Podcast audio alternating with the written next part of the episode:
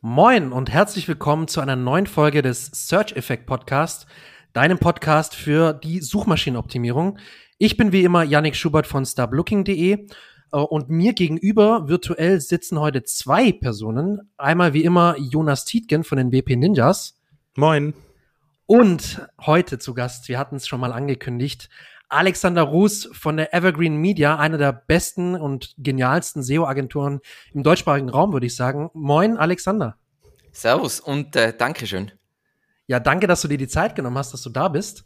Danke ähm, für die Einladung. Freue mich wahnsinnig. Sehr cool. Ja, wir, wir freuen uns super. Also, du hast bestimmt richtig, richtig spannende Insights dabei. Ähm, und wir werden gleich durchstarten mit SEO.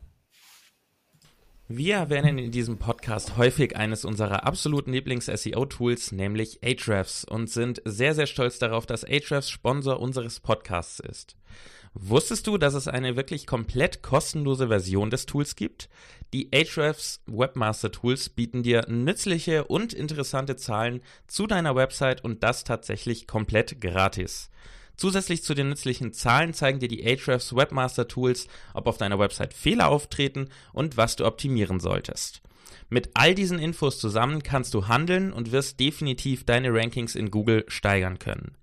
Melde dich noch heute zu den kostenlosen Ahrefs Webmaster Tools an auf ahrefs.com, das wird geschrieben a h r e f s.com slash webmaster-tools oder folge einfach dem Link in den Show Notes. Ja, wie wir das immer bei unseren Gästen machen, Alexander. Zu Beginn fragen wir immer erstmal, weil SEO ja so ein Thema ist, zu dem jeder ein bisschen anders gekommen ist. Wie ja. ist deine Reise gewesen? Äh, wie bist du zum SEO gekommen? Nicht jeder kennt SEO, deswegen ist es immer sehr spannend, wie man da reingeraten ist.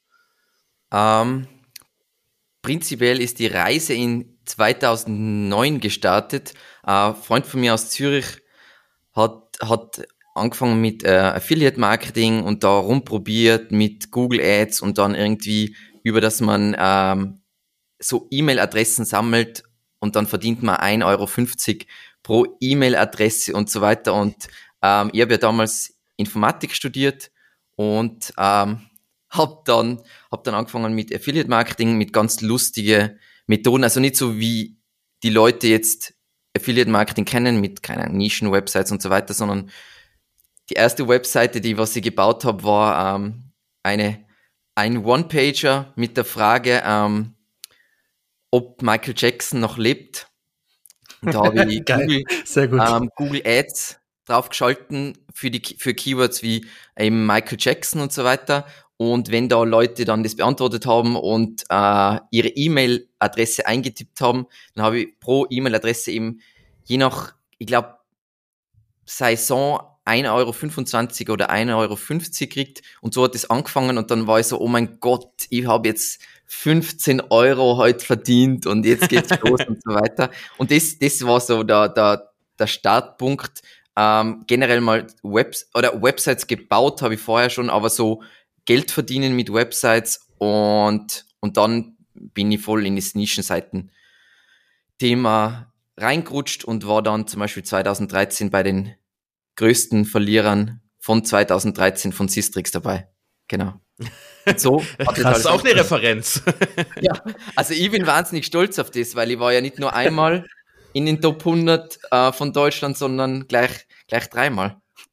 Ich finde geil, dass du sagst, ich bin stolz. Das, das, ich finde es geil. ja, wenn man zu den größten Verlierern gehört, heißt es ja, man muss eine entsprechende Fallhöhe gehabt haben vorher. Ne? Also das so ist ja schon es. so gesehen dann wieder was Positives und, und du hast mit Sicherheit ja viel draus gelernt. 97 Prozent ist, ist schon beeindruckend. krass. Krass. Wow, Respekt. Also das muss man auch erstmal hinkriegen, ja. Das war wahrscheinlich dann Penguin, oder bei dir dann 2012 ja. Penguin Update hatten wir glaube ich schon mal in der vorherigen Folge. Also das das hat glaube ich zu der Zeit damals viele viele Existenzen so hart ans Limit gebracht. Ja, also war, war, war nicht schön. Also ich war ja zuerst der Meinung, dass äh, der Rank Tracker äh, mein Rank Tracker ähm, beschädigt ist oder Probleme hat. Weil äh, wenn man plus 10 Projekte hat und plötzlich kein Keyword mehr in den Top 100 rankt, dann denkt man sich, ja. Irgendwas klappt nicht. Scheiße. Da, der Crawler, da hat Google wieder was umgestellt, um die ganzen Tools ein bisschen, ja, einzuschüchtern. Aber dem war nicht so. Aber was Beste, was mir jemals passiert ist, dementsprechend. Alles gut. Und, und daraus hat sich dann entwickelt, dass du die Agentur gegründet hast? Ähm, das hat dann natürlich schon prinzipiell länger gedauert. Also prinzipiell muss man sich zu dem Zeitpunkt, da war ich wahnsinnig erfolgreich mit Affiliate Marketing und dann braucht man schon ähm, etwas Zeit, um das Ganze zu verdauen. Klar. ähm, aber daraus hat also ich war ja immer tätig in diesem Forum äh, Wickedfire, ist leider, ist jetzt leider mittlerweile komplett tot, aber das war damals das heißeste Eisen der Affiliate Marketing Foren und da waren, war halt die erste Zeit, alle waren so, hey, es wird sich alles wieder erholen. Das ist jetzt nur so, ist nur, muss man nur überdauern, muss man nur übertauchen.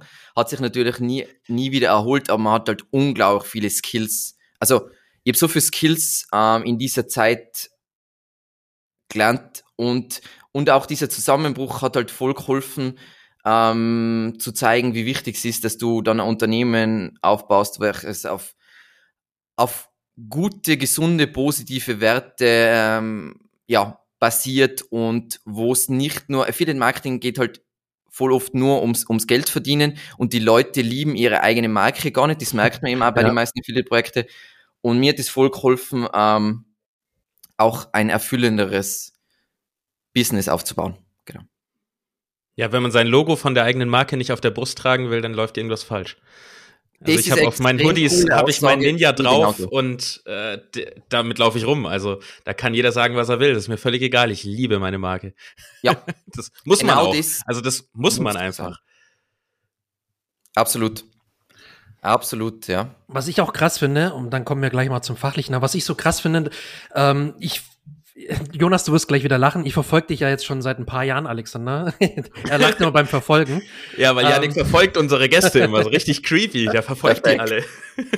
und, und zwar ähm, muss ich echt ehrlich äh, dazu sagen, und das finde ich, muss, muss ich auch hier nochmal in der Deutlichkeit sagen, ähm, du beziehungsweise Evergreen Media, auch damals euer Blog schon oder dein Blog schon damals, war der Grund für mich, wo ich gesagt habe, hey, ich will nicht nur allgemein Online-Marketing machen, sondern ich will wirklich ins SEO gehen und will cool. SEO machen, weil ich das so spannend finde und so genial und ich äh, mir dann selber gedacht habe, da liegt so viel Potenzial drin, weil jeder googelt. Ich google regelmäßig damals schon. Es war Ende 2017, Anfang 2018.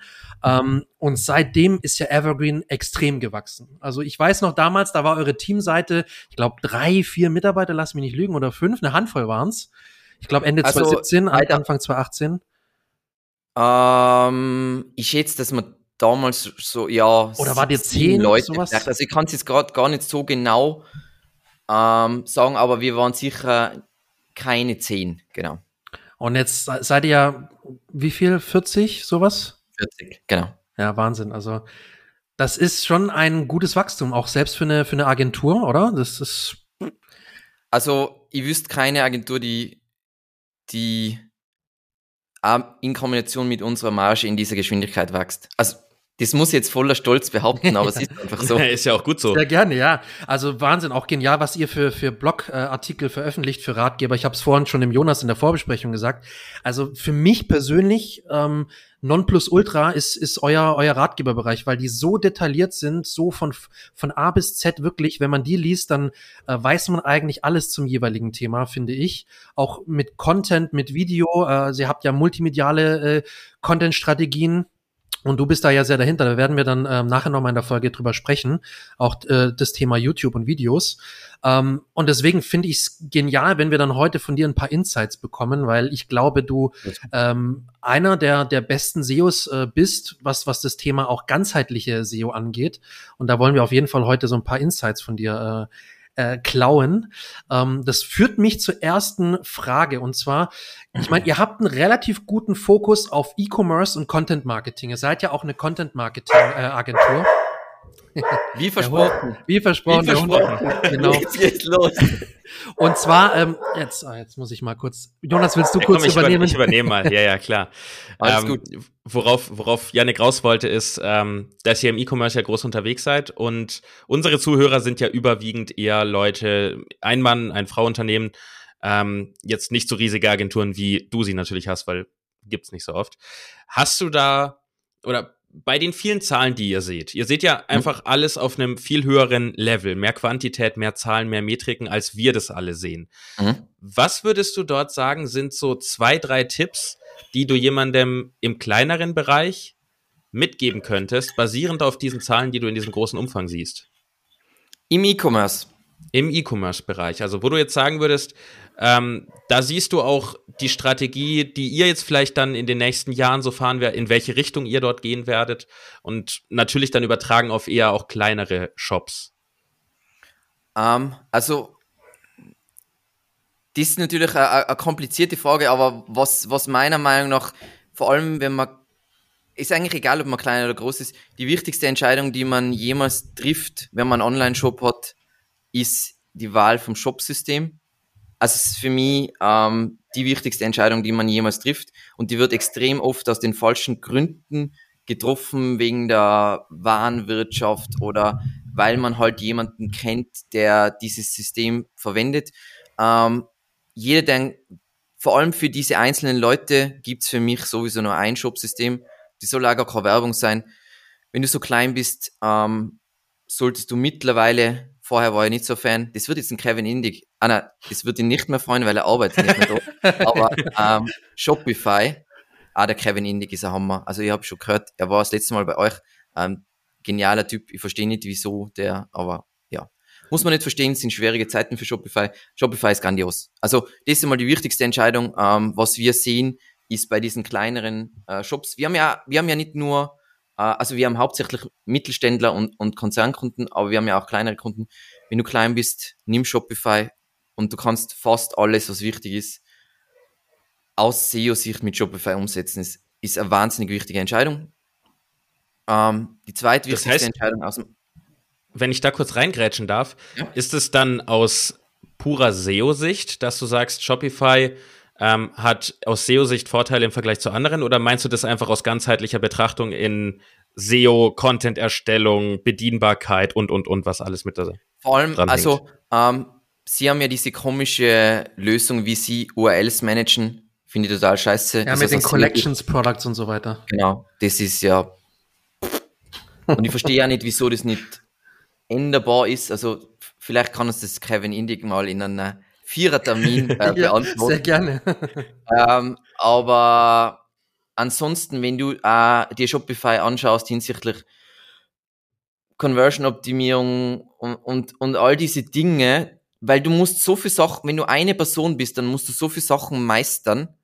Ähm, und dann ist es einfach sinnvoll, wenn du jetzt du hast jetzt WooCommerce, dann musst du extrem viel Sachen selber machen und wenn du einen, einen guten Entwickler hast und vielleicht jemanden, der Ahnung hat von UX-Design, dann kann WooCommerce mega cool sein, aber dann brauchst du einen Partner. Wärst bei Shopify kannst du tatsächlich viel alleine managen und das ist super wertvoll. Also es kann nicht sein, dass sich meine Meinung wieder total ändert. Gell? Also ähm, wir haben ja einen Beitrag zu SEO für Online-Shops und da ändert sich unser Ranking von welche Systeme wir empfehlen jede zwei, drei Jahre. Ähm, aber jetzt sind unsere Top 2 weiterhin, äh, oder mittlerweile ist ja Shopify in unsere Top 2 hinein. Und für kleine auf jeden Fall Shopify. Ähm, weil die URL dann am Ende des Tages auch nicht so wichtig ist. Ähm, und die, das ist ein Nachteil, aber du hast so viele Vorteile im Verhältnis zu einem anderen Shopsystem. Das okay, ist nämlich meine Rede wenn ich auch mal kurz reingrätsch, sorry. Bitte. Das ist nämlich meine Rede, Alexander. Ich habe das dem Jonas auch mal gesagt, dass für mich zum Beispiel die URL auch nicht ganz so wichtig ist, wie, wie manche SEOs es gerne hätten oder so gerne so tun. Oh ja, da muss unbedingt das Hauptkeyword rein und ganz arg wichtig. Und äh, ja, okay, wenn du eine neue URL erstellen kannst oder erstellst, dann natürlich ist dann Best Practice, pack das Keyword mit rein. Aber wenn es jetzt nicht drin ist, weil es die URL schon seit Jahren gibt, dann ist das jetzt auch kein Beinbruch. Es kommt, ja. es sind so viele andere Faktoren, die damit dann äh, reinspielen.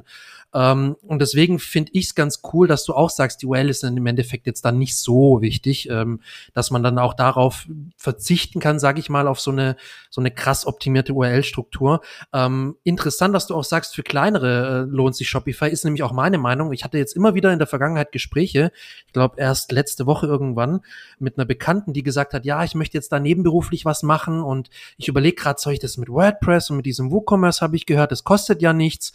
Ähm, oder Shopify, aber Shopify ist ja viel, so, so viel too much für mich. Ich, ich bin ja nur alleine und ich verkaufe ein paar Produkte. Dann habe ich gesagt, nee, gerade dann ist Shopify super, weil du diesen ganzen Checkout-Prozess schon optimiert hast. Die ganzen Sachen, die du da mit Sales und Produkte, äh, die du da schön anlegen kannst, das geht so viel schneller mit Shopify.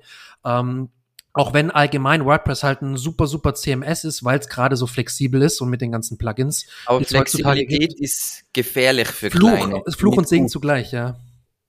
Deswegen also, finde ich cool. Ja. Was ist denn die ähm, zweite um, wichtige Entscheidung, auf die du noch hinaus wolltest? Ähm, die zweite wichtige Entscheidung, ähm, was wir halt sehen, wir bieten ja nicht nur, also wir machen mehr als 80 Prozent von unserem Umsatz mit, mit laufenden Betreuungen. Ähm, aber wir bieten ja zum Kennenlernen auch Pakete an und für kleinere Unternehmen. Und was wir hier sehen und was ein massives oder ein Riesenthema ist, jeder will sich jetzt heutzutage, und was, was ich voll cool finde, gell? Entrepreneurship, coolste auf der Welt, bitte mach dich selbstständig, mega geil, aber oft wissen die Leute zu wenig, als dass sie wissen, auf was sie sich einlassen in Nischen. Und dann fehlt ihnen voll oft einfach der Blick von wie kommen, wie kommen, ähm, wie steigen User ein, was suchen die, wie funktioniert das alles und so weiter. Das heißt, unabhängig, ob man das mit uns macht, was ich immer empfehlen würde, wenn ihr einen Shop starten würdet, ähm, ist das mal Keyword-Recherche von jemandem. Also mit Keyword-Recherche meine ich nicht eine Keyword-Liste, weil das ist heutzutage noch, ähm, wir kriegen immer die Keyword-Recherche von unseren Kunden zurück, äh, zugeschickt, wo einfach äh, eine Liste mit 1000 Begriffen ist, mit Suchvolumen und irgendwelchen anderen Bullshit-Daten.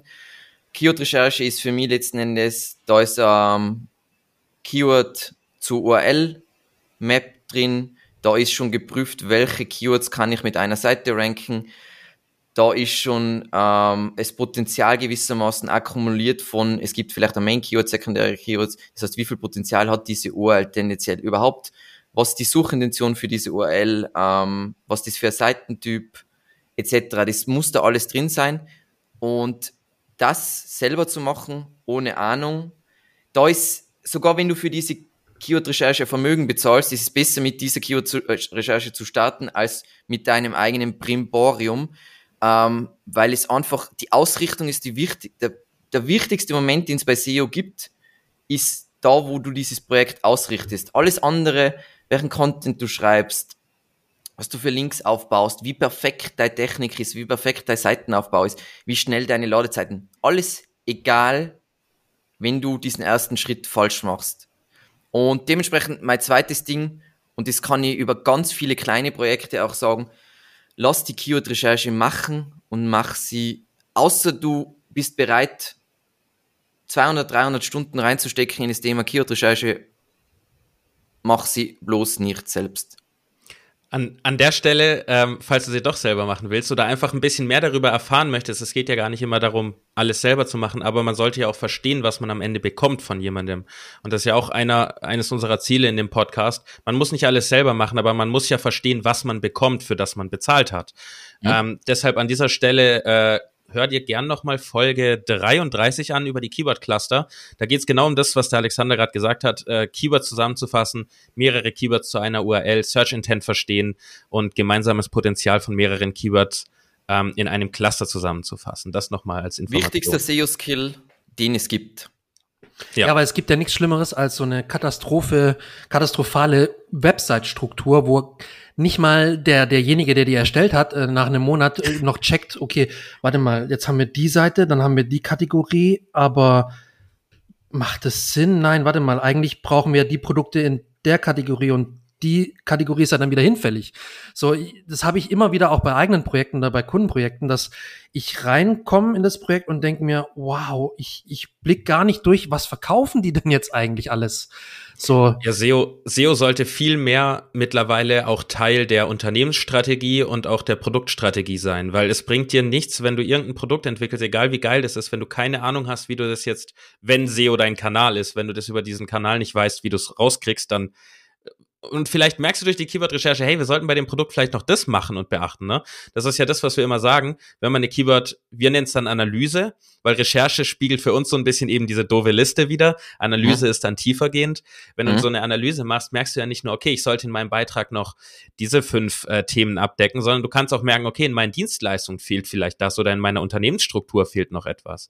Also das sollte viel mehr mit einfließen und nicht nur, ja, wir haben einen SEO, der macht das mit diesen Texten, sondern es sollte schon ein wichtiger Teil sein.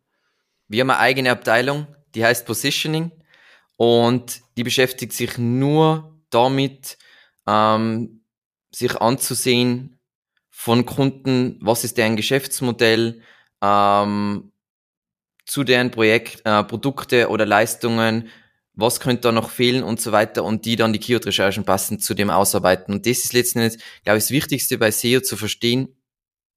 SEO ist, glaube ich, der einer der missverstandensten Begriffe, Branchen, was auch immer, weil letzten Endes geht es um Ausrichtung auf vorhandene Nachfrage und dass du diese Nachfrage, dass du zu dieser Nachfrage entsprechende Einstiegspunkte schaffst.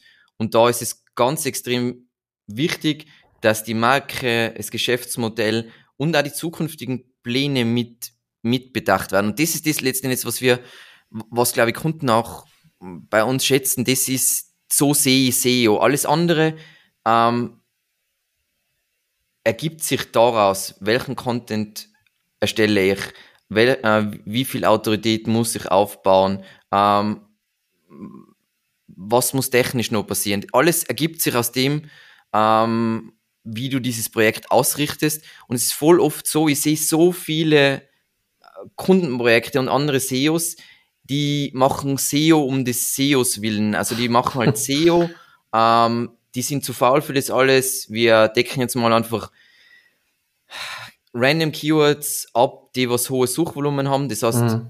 wahrscheinlich die Chance, das ist 99 Prozent, dass es informative Keywords sein. Ähm, und ob dieser Traffic konvertiert, ist letztendlich nicht mein Problem, weil der Kunde oder der interne Head of Marketing schaut sowieso nur auf den Graphen, was prinzipiell auch leider oft stimmt, weil sie keine Ahnung haben. Ähm, aber so muss es, so muss es nicht sein. Also wir haben jetzt, ähm, wir haben ein Mentoring-Programm und da haben wir ein Mentoring gehabt ähm, mit, mit der Daniela bei uns und da war eben genau wieder ein Kunde, ja, ähm, vereinbart wurde eingangs, hey, das Ziel ist, ist Agentur, äh, das Ziel ist, Leads zu generieren und wirklich nur Bottom of the Funnel Keywords zu generieren, wo wirklich Transaktionen stattfinden. Ähm, alles ist so geplant worden, die Strategie ist so geplant worden und so weiter. Und jetzt ist es das ist ein relativ neues Projekt, dann kommt es immer wieder zur Diskussion, hey, ja, aber sollten wir, dieses Keyword hat viel mehr Suchvolumen und so weiter. Und dann sagen wir, ja, aber ihr habt gesagt, euer Unternehmensziel ist mehr Leads. Das ist Definition, dementsprechend informational, Chance, dass es konvertiert, ist wahrscheinlich sehr, sehr gering. Ähm, wenn das Ziel weiterhin ist, mehr Leads, dann machen wir das nicht. Wenn das Ziel ist, wir wollen einfach Brand Awareness generieren und Conversions sind uns nicht so wichtig und, und so weiter und so weiter, dann kann man das machen. Sonst machen wir das irgendwann, in drei Jahren, wenn wir alles kommerzielle abgedeckt haben und ihr mördermäßig Kohle äh, verdient und ihr euch denkt, hey, jetzt geht es uns nur darum, dass wir auch die geilsten und bekanntesten sind, dann machen wir das Keyword. Und es ist so ein häufiges Thema. Ja. Da, da will ich noch mal kurz, ein, sorry Janik, gleich, äh, da will ich kurz noch einfach noch mal einen Fokus drauf legen, weil du hast jetzt extrem viel Wertvolles gesagt und wir versuchen das immer noch ein bisschen zusammenzufassen, um das noch mal rauszuziehen, weil sowohl, also alle Gäste, die wir bisher hatten, äh, die Jenny von HubSpot, der Kevin und du, ihr sagt alle das Gleiche und das möchte ich einfach noch mal hervorheben. Es geht beim SEO nicht darum, Traffic zu kriegen. Es geht darum, eine ordentliche Kennzahl oder mehrere ordentlichen Kennzahlen zu generieren, äh, sich zu überlegen. Und ordentlich heißt dann eben nicht, äh, bin ich auf eins bei Google, kriege ich x tausend Traffic, sondern verdiene ich damit was? Wie viel verdiene ich damit? Bekomme ich dadurch meine Leads? Bekomme ich meine Anmeldung? Was auch immer wirklich das Ziel ist, das sollte am Ende auch in der SEO-Strategie ausgearbeitet werden. Es sollte nicht nur ausgearbeitet werden, ja, ich will hier hoch und dann kriege ich, das hat 10.000 und da, äh, da komme ich nach vorne. Ja toll, dann kriegst du 9.000 Leute und keiner kauft was. Ähm, dann bringt dir das gar nichts und du hast einen Arsch voll Geld ausgegeben für eine Agentur oder für deinen Content. Deswegen da nochmal den Fokus drauf, saubere Ziele setzen, die dir was bringen. Und Zahlen wie Likes auf Social Media oder Traffic auf deiner Website bringen dir in erster Linie nichts, außer du fühlst dich vielleicht gut. Aber wenn du dann siehst, ich habe trotzdem kein Geld verdient, fühlst du dich auch wieder nicht gut. Genau, um das vielleicht nochmal in ganz einfachen Worten auch nochmal zu verdeutlichen, was ich meine und was, was, was ich glaube, auch wieso SEO oft einen schlechten Ruf hat. Ganz viele Kunden, wir haben jetzt gerade, äh, gestern habe ich mit einem, einem SaaS-Unternehmen äh, gesprochen, die machen ungefähr 100 Millionen Umsatz, die haben mehrere Leute in ihrer SEO-Abteilung. Ähm, viele Unternehmen bauen so einen Fleckenteppich, wo sie so, sie haben dieses Tuch, was sie machen, mit alles so Fetzen, die sie irgendwo finden und wundern sich immer, wieso kommt da nicht raus, was, was ich mir gewünscht habe. In dem Fall war es jetzt, hey, wir wollen, wollen mehr Backlinks. Und dann war das Thema, ja, Ziele zu diesen Backlinks, bla bla bla. Und dann ist letzten Endes rausgekommen, ja, das, ja, wir haben halt das Gefühl, dass wir jetzt mehr Backlinks brauchen, aber da ist nicht, solange du nicht eine, du hast ein Ziel, dazu passen, dass du eine Strategie, dazu passen, dass du einen Plan und dann fügst du diese Komponenten zusammen, ist alles ein kompletter Müllhaufen. Was niemals oder mit durch Wunder also wirklich so göttliche Wunder zu irgendwelchen Ergebnissen führt, die tatsächlich Geld generieren. Also kommen Leute zu uns, die haben unglaublich viel Traffic und du denkst dir, krass, die haben so viel Traffic und die sagen dann zu dir, ja, wir, wir sind 300 Leute, wir haben so viel Traffic generiert und so weiter, aber es konvertiert nichts. Und dann ist man so, okay, ihr habt jahrelang SEO gemacht, es konvertiert nichts, wieso habt ihr SEO gemacht? Richtig krass. Ja. Das ist ein guter Punkt, da wollte ich nochmal dran anknüpfen, weil ich habe, ich meine, in einem Video von dir gehört zu haben, gesehen zu haben, dass du sagst, äh, oft ist eine Strategie bei euch, ihr versucht in den Online-Shops erstmal die Money-Keywords abzudecken und da zu optimieren, um erstmal natürlich die Grundlage zu schaffen, um dann langfristig Geld damit zu verdienen. Organisch. Dauert natürlich, das geht nicht von heute auf morgen, das wissen wir alle und ich hoffe, unsere Zuhörer wissen das mittlerweile auch, dass SEO nichts ist, was du heute anfängst und morgen die Erfolge einsammelst. Ähm, das fand ich nämlich ein richtig guter Ansatz und so sehe ich es nämlich auch. Ähm, was bringt mir die ganze Long-Term-Geschichte abzudecken, die ganzen Longtail-Keywords und, und da, da reitet ja mittlerweile jeder drauf rum, weil das ja so einfach ist dann zu ranken, weil da ja. der Wettbewerb niedrig ist und so weiter und so fort. Aber was bringen dir die Longtail-Keywords, die eben nicht direkt auf den Umsatz einzahlen, wenn du nicht deine Kategorien und deine Produktseiten anfasst? Und deswegen finde ich es ein ganz spannender Ansatz, dass du sagst, nö, wir gehen die Money-Keywords an und dann kümmern wir uns erst um das ganzheitliche Content Content Marketing, um, um Ratgeberbereich und so weiter und so fort. Da kannst du auch noch mal kurz was dazu sagen, warum ihr das so angeht mit den Money Keywords. Um, ähm, weil du so ein Win-Win erzeugst. Also ich weiß nicht, ob ihr unsere Mission, Vision ähm, kennt.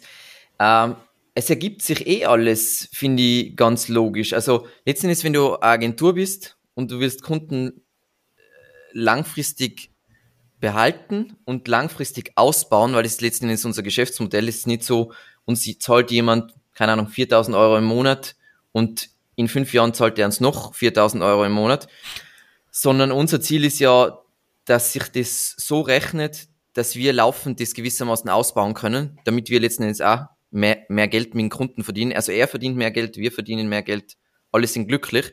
Ähm, und dementsprechend macht es überhaupt keinen Sinn. Ähm, also ich liebe Ratgeber-Content, wir machen voll für Ratgeber-Content aber immer mit, mit einem Business-Grund, wieso wir diesen Content machen. Das heißt, im ersten Schritt, ähm, sagen wir mal, ich bin ein Budgetentscheider, dann habe ich ein gewisses Budget und mit diesem Budget muss ich ja den möglichst hohen Return on Investment ähm, generieren. Und am Anfang, wenn du noch nicht deine Produktseiten, Leistungsseiten, deine kommerziellen Keywords perfekt abgedeckt hast, ist der größte, generell der größte Return on Investment, den du jemals hast, ist ja am Anfang. Und dann fangst du ja Ökosystem anzubauen. Also mhm. für, ich denke über alles immer so nach. Es gibt gewissermaßen diesen Bottom of the Funnel. Im SEO-Bereich wäre das jetzt, wäre jetzt ein Longtail, aber laufende SEO-Betreuung, monatliche SEO-Betreuung, SEO-Pakete, SEO-Paketepreise wären jetzt klassische Bottom-of-the-Funnel-Keywords. Ist das erste, was ich abdecke, wenn ich jetzt eine neue SEO-Agentur gründe, weil da werde ich Geld verdienen. Dieses Geld kann ich dann investieren in, dass ich ein Ökosystem baue. Das ist das, was, was wir ja ex, zu einem extremen Maße, sagen wir mal, betreiben, ähm, wo ich dann schaue, okay, jetzt baue ich die ganze Customer Journey, ähm, decke ich ab mit einmal Website-Content und dann ähm, baue ich dazu noch das Ganze auch nochmal in YouTube. Dazu baue ich einen passenden Newsletter und so weiter. Und da generiere ich dann vor allem im B2B geht es ja darum, extrem gut recherchierte, Fundament, äh, äh, fundierte Inhalte zu publizieren, damit ich gewissermaßen den Informationsbedarf abdecke, in Kombination mit vielen Touchpoints. Und diese Touchpoints, also niemand, und das, das ist so krass, wenn Leute das verstehen, niemand googelt laufende SEO-Betreuung und schließt bei uns um 50.000 Euro oder 100.000 oder 200.000 Euro einen SEO-Vertrag ab. Niemand auf der Welt, niemals ist das passiert. In der Geschichte der Menschheit ist das noch nie passiert. Es funktioniert so, die kriegen irgendwie einen Auftrag, SEO, beschäftigen sich mal mit SEO, lernen sich, äh, lesen sich in das Thema ein, lernen ein bisschen SEO, dann werden sie vielleicht einen Auftrag geben, wir brauchen einen externen Partner, dann suchen, schauen sie sich mal Agenturen an, ähm, treffen aber noch keine Entscheidung, gell? nur mal schauen sich Agenturen an und so weiter. Und wenn du hier viele Touchpoints generierst und dann am Ende suchen die vielleicht nochmal, hey, laufende SEO-Betreuung, was sie wahrscheinlich nicht suchen werden, weil sie werden dann einfach suchen nach der Marke, das, was sie am öftesten gesehen haben, das, was am vertrauenswürdigsten war, das, was am ehrlichsten war, dann kommt der Abschluss. Und mir ist ganz wichtig, auch die Vorstellungen, die Leute hier da haben bei Google Ads. außer du verkaufst das um 20 Euro, ähm, niemand sucht ein Keyword und, und dann geht's los, sondern. Ja, das ist Wunschdenken. Genau. Also ich, ich, da habe ich eine, eine Studie im Kopf, die habt ihr sogar, glaube ich, in eurem Ratgeber mal genannt. Ähm, da ist eine Studie von einem amerikanischen Forschungsinstitut oder war das sogar eine Agentur, dass ein Kunde oder ein potenzieller Kunde fünf, im Schnitt fünf bis sieben Mal auf eine Website geht, bevor er dann auf der Website kauft weil einfach so dieses Vertrauensbilden, sich informieren, vielleicht nochmal andere Anbieter angucken, nochmal was anderes googeln, nochmal ein Video angucken auf Social Media, irgendwie eine Werbung dazu sehen oder so, ähm, auf YouTube vielleicht nochmal was zu sehen und dann erst nochmal auf die Webseite zu gehen und dann erst zu kaufen. Das heißt also, du hast halt leider heutzutage nicht diesen, diesen typischen Funnel, okay, derjenige googelt was, er kommt auf die Website, er sieht, wir haben Produkte, er kauft bei uns. Das ist halt leider so heutzutage nicht. Und deswegen also ist es oft ich sehe gar nicht das leider. Es, es hat sich einfach, also ähm, ich schreibe gerade einen Ratgeber über oder B2B Content Marketing und da kommt jetzt dann auch ein Video raus. B2B Content Marketing ist für mich immer das beste Beispiel. Hm. Früher war es so, ähm, es war relativ wenig Information vorher vorhanden. Das heißt, du hast diesen Vertrieb ähm, dann braucht, du hast den Vertrieb kontaktiert, der dir gewissermaßen den Informational Content geschickt. Und wenn du dann bereit warst zu konvertieren, dann ist man halt mal essen gegangen und dann ist zur Conversion kommen. So ist gelaufen, gibt immer noch Branchen, wo es so läuft oder teilweise so läuft. Und jetzt ist es einfach so, du hast, die, du hast die Website, du kannst die ganze Customer Journey mit unterschiedlichen Content-Formaten ähm, abdecken, die Leute perfekt äh, beraten, sie immer wieder abholen, dann durch Native Advertising sie wieder reinholen, durch Retargeting sie, sie wieder reinholen ähm, und immer wieder dran erinnern, hey, wie cool du das machst. Also es, es, das coolste Beispiel finde ich immer, bei uns läuft es typischerweise so, wenn wir einen, einen, einen, einen, einen geilen Lead kriegen, dann funktioniert es so, okay, die haben, ja, Thema SEO, haben ein bisschen recherchiert, dann finden sie die Videos, dann schauen sie sich alle Videos an, dann irgendwann melden sie sich bei unserem Newsletter an, dann passiert immer noch nichts, dann äh, ist das Thema mal vielleicht mal wieder nicht mehr so wichtig, dann, dann wird es wieder wichtiger. Und dann irgendwann nach sechs bis zwölf Monaten kommt dann tatsächlich die Anfrage und das ist die Zukunft. Und natürlich kannst du beim B2C-Shop, wenn wir jetzt beim E-Commerce bleiben, ist anders, wenn es kleine Transaktionen sind. Ähm, je komplexer das Produkt ist, je, je ähm, risikoreicher die Investition ist, desto anders wird es dann. Genau. Also ich denke, was wir da auf jeden Fall uns alle rausziehen sollten, egal ob B2B oder B2C ist, dass wir viele Touchpoints schaffen müssen. Ich meine, das ist nichts Neues, aber das in die SEO-Strategie mit einzubringen, ist vielleicht etwas Neues für viele, weil ähm, es eben nicht darum geht, ja, zu einem Keyword einen Artikel zu schreiben und dann habe ich den Artikel zu dem Thema und dann kaufen die ja meine Produkte zu dem Thema, weil ich habe ja einen, sondern ja.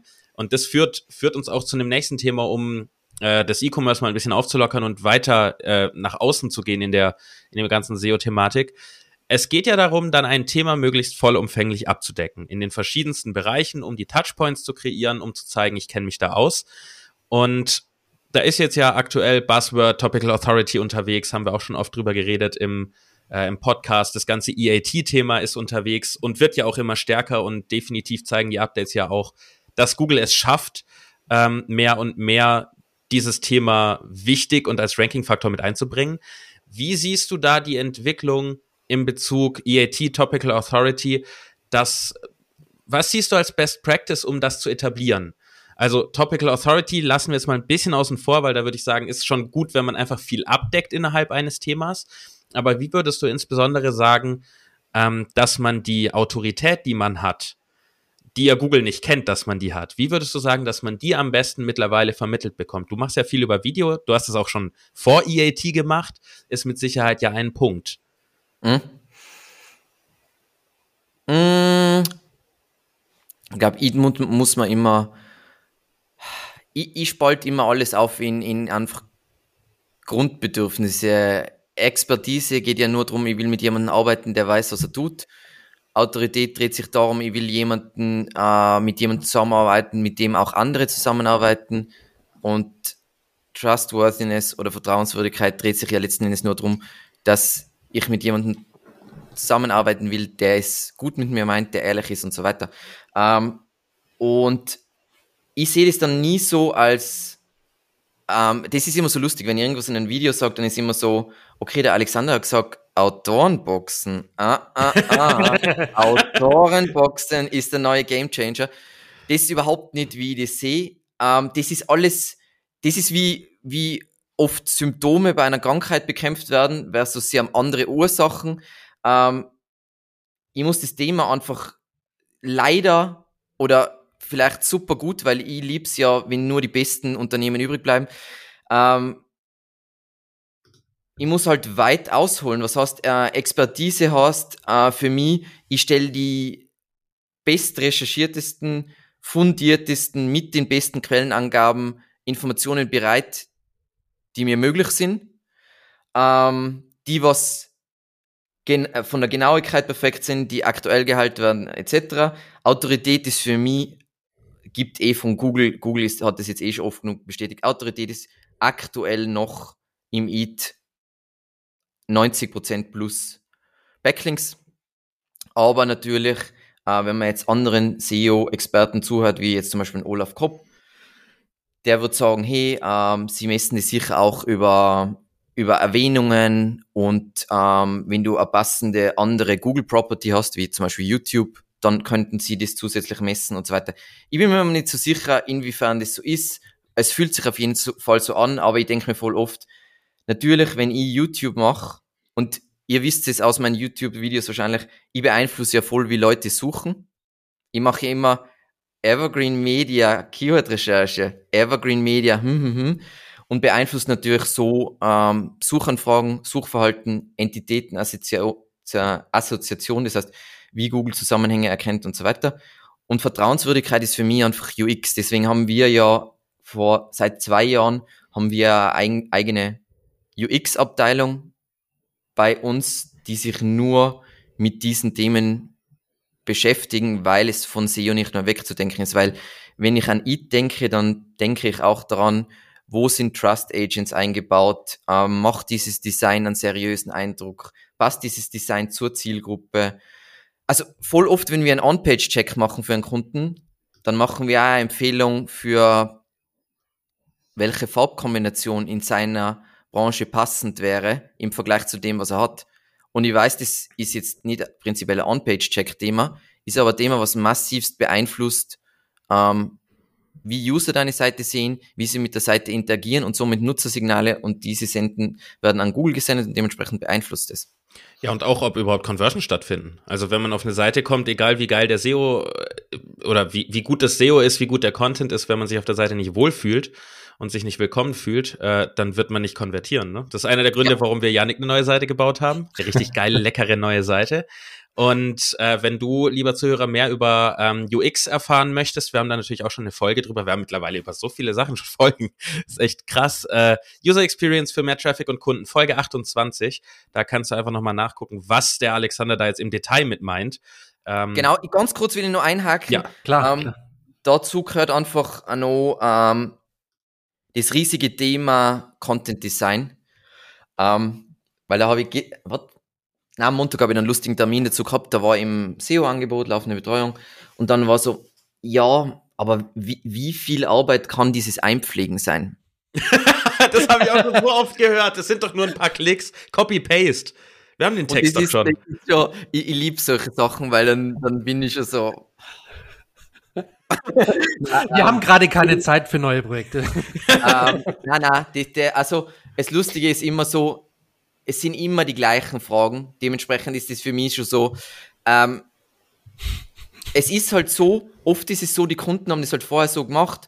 Der Content Creator hat diesen Content geschrieben in Word und dann ist es im CMS oder im Shopsystem einfach reinkopiert worden. Ähm, aber wenn man sich jetzt UX betrachtet und also es gibt fantastische Bücher. Ich glaube, das, be das, beste Buch für mich über Content Design heißt Content Design. Content Mir fällt jetzt ja. gerade nicht der Name ein, ist er Deutscher. Weller. Weller heißt er, glaube ich, mit Nachnamen. Genau. Ne? Robert Weller. Genau. Robert Weller, ähm, genau. Geniales Buch, kann ich wärmstens empfehlen. Und dann, nach diesem Buch, hast du nie wieder in deinem Leben die Frage, wieso dauert Einpflegen so lange, sondern du denkst dir nur, oh mein Gott, auf was ihr alles achtet, so krass. Aber kurz für die Zuschauer, vielleicht ganz einfach, ähm, Content ist ja nicht nur Text, sondern ist auch Bebilderung, komplexe Sachverhalte mit Grafiken darstellen. Ähm, für Leute, die Schwierigkeiten haben in Lesen, vielleicht in anderen Formaten, wie zum Beispiel, dass man Ratgeber auch hören kann, dass man ähm, Ratgeber oder halt Texte sich als Video anschauen kann. Ähm, kommt drauf an, äh, man schaut sich an, wie wird Inhalt priorisiert, was ist am wichtigsten, was ist unwichtiger, was ist unwichtiger, wo müssen, an welchen Punkten sind Call to Actions wichtig, welche, äh, welche Informationen muss man hervorheben, was ist jetzt nicht so wichtig, bipapo und ungefähr tausend andere Sachen. Ähm, das dauert. Richtig.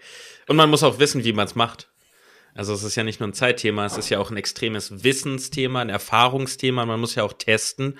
Da, da kommen wir auch zum Thema Testing. Könnten wir wahrscheinlich ja. auch stundenlang drüber reden. Ähm, ja. Man weiß es am Ende nicht. Du denkst, du hast eine Vorstellung, deine Mitarbeiter haben eine Vorstellung, deine Kunden. Ja. Wir zwei, die wir hier sitzen, haben eine Vorstellung, aber wir wissen es am Ende alle nicht. Wir müssen es testen. Experimentierkultur ist generell, also ähm, wenn wir jetzt über E-Commerce SEO sprechen. Ähm, wenn du jemand bist, der was einmal machen will und dann ist es bis zum Tod gut, dann ist SEO nichts für die. Ähm, ich kann dir ganz offen sagen, ähm, also ich habe jetzt gerade mit, äh, mit der Alexandra bei uns, haben wir ja diesen Ratgeber, wie lange dauert SEO, finalisiert.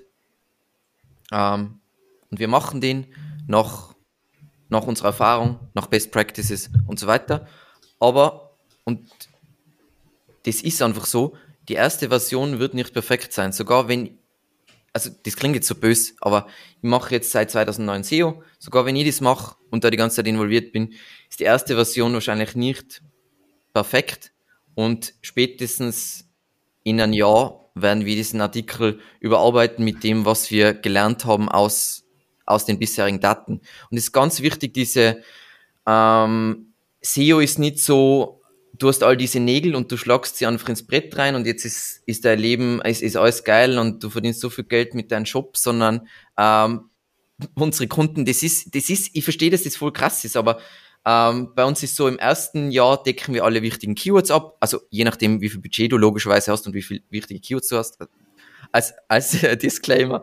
Ähm, und danach im zweiten Jahr werden wir wahrscheinlich viele dieser Seiten überarbeiten. Das heißt nicht, wir verkaufen dir zweimal das Gleiche, sondern es heißt einfach, ähm, Google ändert sich, unser Wissen über die Branche ändert sich, unser Wissen über das Geschäftsmodell ändert sich.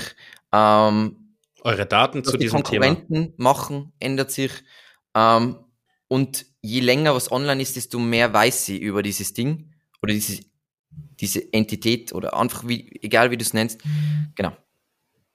Das, das ist noch ein guter, gutes Stichpunkt. Sorry, wolle, oder wolltest du noch was dazu sagen, Jonas? Nee, nee, alles gut. Ähm, weil du hattest gerade ein gutes Wort gesagt, Entität. Na, und Entität, lyncht mich bitte nicht, wenn ich jetzt sage, Entität ist ja auch eine Marke, aber die, das Konzept einer Marke ist ja eng verbunden auch mit dem, mit dem Entitätskonzept. Olaf Kopp äh, diskutiert er ja immer sehr, sehr viel. Der ist ja da sehr, sehr fit in der Richtung Entitäten und entitätenbasierte Suchmaschine, was ja Google auch äh, heutzutage ist oder sein möchte. Ähm, wie schätzt du die Bedeutung eigentlich von Marken im SEO an, ein? Wir hatten auch kurz mit Kevin Indig darüber gesprochen. Er war auch sicher, Marken haben es schon ein Stück weit einfacher, aber sie haben keinen Freifahrtschein im SEO, auch in Zukunft nicht. Ähm, würdest du sagen, auch egal ob das jetzt E-Commerce SEO ist oder ob man Solopreneur ist und irgendwie eine Dienstleistung anbietet, also eher im B2B unterwegs ist, Markenbildung muss immer mitlaufen oder sagst du, nö, ist, ist jetzt im SEO nicht so wichtig, dass man wirklich eine Marke versucht zu kreieren? Ich glaube generell ist Markenbildung das Wichtigste ist, was es überhaupt gibt. Ähm, um das vielleicht einleitend zu ich sagen. Ich wusste, dass du das sagst. ähm, das Problem ist, dass ohne Marke Erfolg einfach immer nur sehr kurzweilig ist, weil wenn jetzt was bei uns passiert, kann, wir verlieren all unseren Content, dann glaube ich, dass ich mit der Marke das relativ viel schnell wieder als äh, herstellen kann, wieder aufbauen kann. Ähm, und Marke hat immer Einfluss auf alles. Gell? Also für mich ist immer Marke amplifiziert alles. Das heißt, wenn ich auf, äh, Backlinks aufbauen muss, will, keine Ahnung, ähm, dann ist Linkaufbau für eine Marke tausendmal einfacher, wie es ist jetzt ein neues Unternehmen und es gibt noch keine Marke. Ähm, wenn ich eine Marke habe, kann ich, und das ist jetzt ganz wichtig, dass ich das nicht empfehle und das würde ich auch nie machen, nur tendenziell, was wir in den Serbs trotzdem sehen, wenn du eine starke Marke bist, kannst du tendenziell weniger hochwertigen Content haben im Vergleich zu anderen ähm, und trotzdem top ranken, weil du trotzdem insgesamt, ich, ich sehe immer alles als Faktoren, die miteinander multipliziert werden. Ähm, sagen wir mal, dein Content ist zwar schlechter und der Informationsgehalt von deinem Content ist schlechter, aber die Marke ist auch für diese Suchanfrage wahnsinnig wichtig, beziehungsweise diese Marke hat sich schon bewährt in diesem Kontext, dann ist ja prinzipiell trotzdem diese Marke die bessere Antwort wie was von einer, von einer No-Name-Geschichte, weil einfach diese Markenkomponente ja da auch wieder in dieser Rechnung mit multipliziert werden muss. Und dementsprechend, ähm, ja, ich, ich, ich glaube nicht, dass es ohne Marke geht, weil ohne Marke wirst du dich schwer tun, ähm, Mitarbeiter zu halten. Ohne Marke wirst du dich schwer tun, PR-Arbeit zu machen. Ohne Marke wirst du dich schwer tun, in einen Pitch zu überzeugen. Also ähm, das erzähle ich immer wahnsinnig gern, aber wir pitchen zum Beispiel nicht. Also ähm, wir werden nicht zu, also wir gehen nicht zu einem Pitch und da sind drei andere Agenturen und wir pitchen dann um diesen Auftrag, sondern Konzerne, wie gesagt, unser größter Kunde äh, macht jetzt weit über 200 Milliarden Umsatz pro Jahr. Die kommen zu uns und sagen, hey, ähm, wir haben dieses Problem, bitte löst das für uns. Ähm, und das kann man nur durch eine Marke schaffen. Ähm, und was Pitchen ist so teuer, Pitchen ist so scheiße und Pitchen schafft so eine krass negative Dynamik, die vor allem bei SEO so problematisch ist, weil Pitchen heißt, ich bin groß und wichtig und du bist klein und unwichtig und prinzipiell, wie gesagt, wenn du, wenn das dein Weltbild ist, dann ja, gratuliere. Ähm, aber das Problem dabei ist auch bei SEO geht es um Vertrauen und dass du das tust, was der macht, der Ahnung davon hat. Und wenn das von Anfang die Dynamik ist, dann wird es wahnsinnig schwer, Sachen umzusetzen und Schritte zu gehen, die jetzt nicht sofort intuitiv sein. Und dann kriegst du das Ganze, du musst unvorstellbar viel Zeit in, also das ist immer wichtig, aber Aufklärungsarbeit im Unternehmen und du musst all diese äh, Abteilungen, all diese Schichten abholen und was der Teufel was, versus du hast eine Marke, deine Marke erledigt das für die und fertig. Ja, wir hatten ja im Vorhinein, wir hatten schon, sorry, wir haben so viele Fragen, wir haben nicht mehr so viel Zeit. Ähm, wir hatten ja im Vorhinein ähm, vor der Aufzeichnung schon mal ganz kurz drüber geredet, über die Wichtigkeit von Marken. Da hatte ich ja gesagt, wenn jemand nicht bereit ist, seine Marke als Logo auf der Brust zu tragen, dann macht er definitiv was falsch. Und Mega glaub, geiler Quote, ja. Das ist auch, das ist auch, was du, was du generell meinst eine Marke hat nicht nur mit SEO zu tun, sondern mit allem. Mit deinem Antrieb, mit deiner Motivation, dadurch dann mit Content, dadurch dann mit SEO und natürlich das ganze Thema bezüglich Pitchen, Bekanntheit, Image und so weiter. Ähm, ja. Ich würde ganz gern, ich hoffe, Yannick, ich nehme dir jetzt nicht irgendwas Wichtiges ah. weg, aber ich würde ganz gern so um Richtung Abschluss zu kommen, jetzt mal ein ganz praxisbezogenes Thema aufmachen zu diesem Ding, zu hm? diesem Markenthema. Nämlich, du sagst ja, und das ist ja auch tatsächlich so, das sehen wir ja alle, dass Marken es tatsächlich etwas einfacher haben, mit schlechterem Content zu ranken, tendenziell. Ja. So. Ist nicht immer so, ne, wie immer, aber tendenziell ja. ist das so. Ja. Wie kommt es, beziehungsweise wie würdest du reagieren, wenn deine Seite oder dein Kunde eine gute Marke hat, äh, gutes Backlink-Profil, sagen wir jetzt einfach mal so pro forma, und er rankt für, das, für, für ein paar Keywords, die wichtig sind, irgendwo in den Top 10, 6, 7, 8, 9, 10. So, immer wieder hin und her.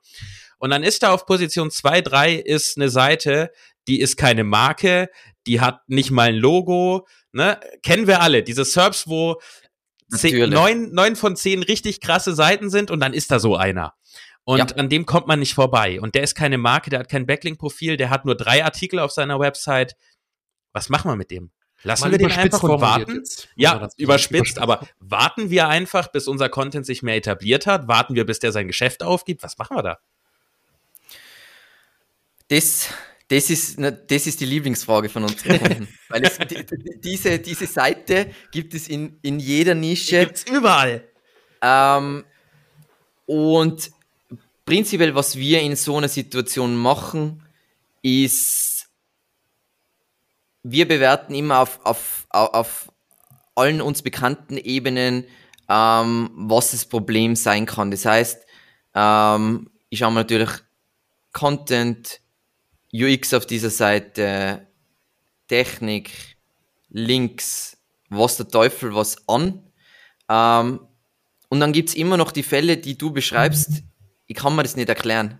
Und, okay, gut. Das ist beruhigend. Aber, aber, aber ähm, ich wüsste jetzt bei uns zum Beispiel auch kein Beispiel, wo ähm, über einen Zeitraum von zwölf Monaten das dann noch so ist. Also ja. ähm, wir, wir, wir educaten unsere Kunden schon extrem dahingehend, dass ähm, Google ist nicht das, die, die unbedingt perfekte Engine, die alles perfekt immer zu jedem Zeitpunkt perfekt einstuft und so weiter. Und man hat sie auch voll oft mit Manipulationen zu tun. Also wir haben durchaus ähm, Kunden, die in ihren Nischen richtig Hardcore Black Hat Seiten haben. Wie gesagt, es gibt ja eine von den größten Agenturen in, Deutsch, in Deutschland, ist ein Hardcore, also zum Glück sind die nicht in unserem Kundensegment, sondern in einem kleineren Kundensegment, äh, die Hardcore Black Hat SEO machen, was über Jahre funktioniert hat, mit äh, lokale Landingpages, der übelsten Sorte, extremen Spam und so weiter und es funktioniert trotzdem.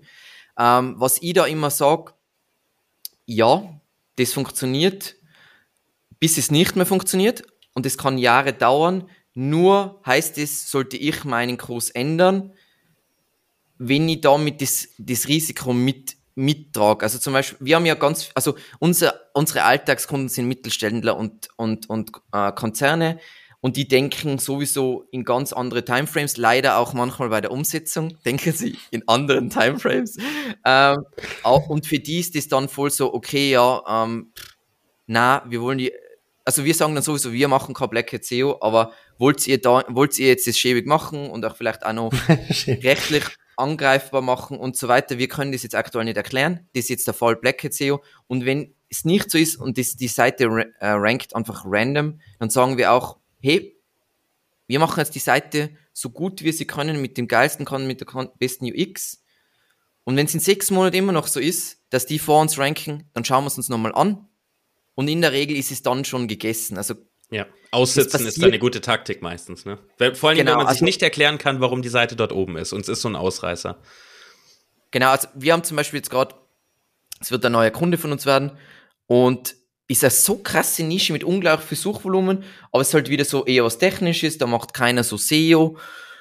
Und da rankt auf Platz 1 ein Online-Shop, ähm, wo auf den Kategorieseiten ist, ist kein Text aus der außer der H1-Überschrift. Alles andere ist mit Bilder. Also, also die Produkte sind Bilder, wo auch auf dem Bild der Preis drauf steht. Und die ziehen Traffic. Das könnte, also die Ranking für Keywords, produktfokussierte Keywords, die 20.000 Suchvolumen haben. Ähm, Es ist doch geil zu sehen, oder? Kunde, also man, man unser neuer Kunde hat einfach, letztendlich trifft die Suchintention nicht, weil die Seiten einfach nicht passen. Aber auch das reicht Google schon als Suchintention getroffen und die ranken da. Das, das heißt, geil so für euch. willst du immer haben. Ist geil für euch, weil ihr wisst, ihr schafft es eh, davor zu kommen. Also ja, besser als das schafft, ja. schafft fast jeder. Ja, also da muss ich gar nicht so gut sein. Da kann ich ja Ja-SEO machen, dann kann ich da ranken. Ach cool. Ähm, um es nochmal so ein bisschen die Folge zusammenzufassen, also ich fand mega Input, Alexander, wirklich. Man merkt, du, du denkst, du lebst SEO jeden Tag und sagst ja auch immer in deinem Video, ähm, dass äh, SEO dein täglich Brot ist. Das finde ich immer ganz cool. Ähm, weil man merkt es auch bei dir, weil der, dein Input ist so schön ganzheitlich. Das wollte ich jetzt nochmal betonen und nochmal so ein bisschen Dankeschön. zusammenfassen. Also die, die, diese Key Takeaways, würde ich mal sagen, aus der heutigen Folge mit dir, ähm, ist, dass man wirklich SEO ganzheitlich denken muss. Es reicht nicht, dass man sagt, wir machen jetzt einzelne Seiten optimieren, wir tun jetzt einzelne Keywords angreifen, wo, wo halt ein gutes Suchvolumen dahinter ist. Nein, ich muss mir wirklich Gedanken machen, wie will ich das SEO, wie will ich mein Business vor allem auch von ja. Grund auf aus, aufziehen. Ähm, ja. Was ist mein Purpose? Was ist mein Ziel, meine Mission dahinter? Und wie, wie kann ich diese Mission ähm, in das tägliche arbeiten und in meine tägliche Arbeit äh, transportieren und das dann natürlich auch im SEO widerspiegeln. Und du hast ganz arg richtig gesagt am Anfang, SEO muss auch in der Strategie des Unternehmens verankert sein. Das hilft nicht, einfach nur isoliert eine SEO-Strategie aufzustellen und dann da versuchen, äh, ein bisschen Gas zu geben, sondern SEO muss natürlich immer ganzheitlich passieren aufgrund der Unternehmensstrategie und auch das der, der Marketingstrategie. Also es ist unglaublich schwierigst und jeder, der hier zuhört, ähm, wenn du klein bist, hast du die beste Situation, die du jemals hinsichtlich SEO haben wirst. Ähm, ab diesem Zeitpunkt wird es nur schlimmer werden, weil ähm, je größer du wirst, desto mehr wird SEO wahrscheinlich in die nur in die Marketingabteilung reinrutschen. Ähm, das restliche Unternehmen, je größer es ist, wird wird ähm, vielleicht schon älter sein, wird sehr push-fokussiert sein. Das heißt, wir machen Produkte und wir wissen, was der Kunde will und los geht's, bitte verkauft das.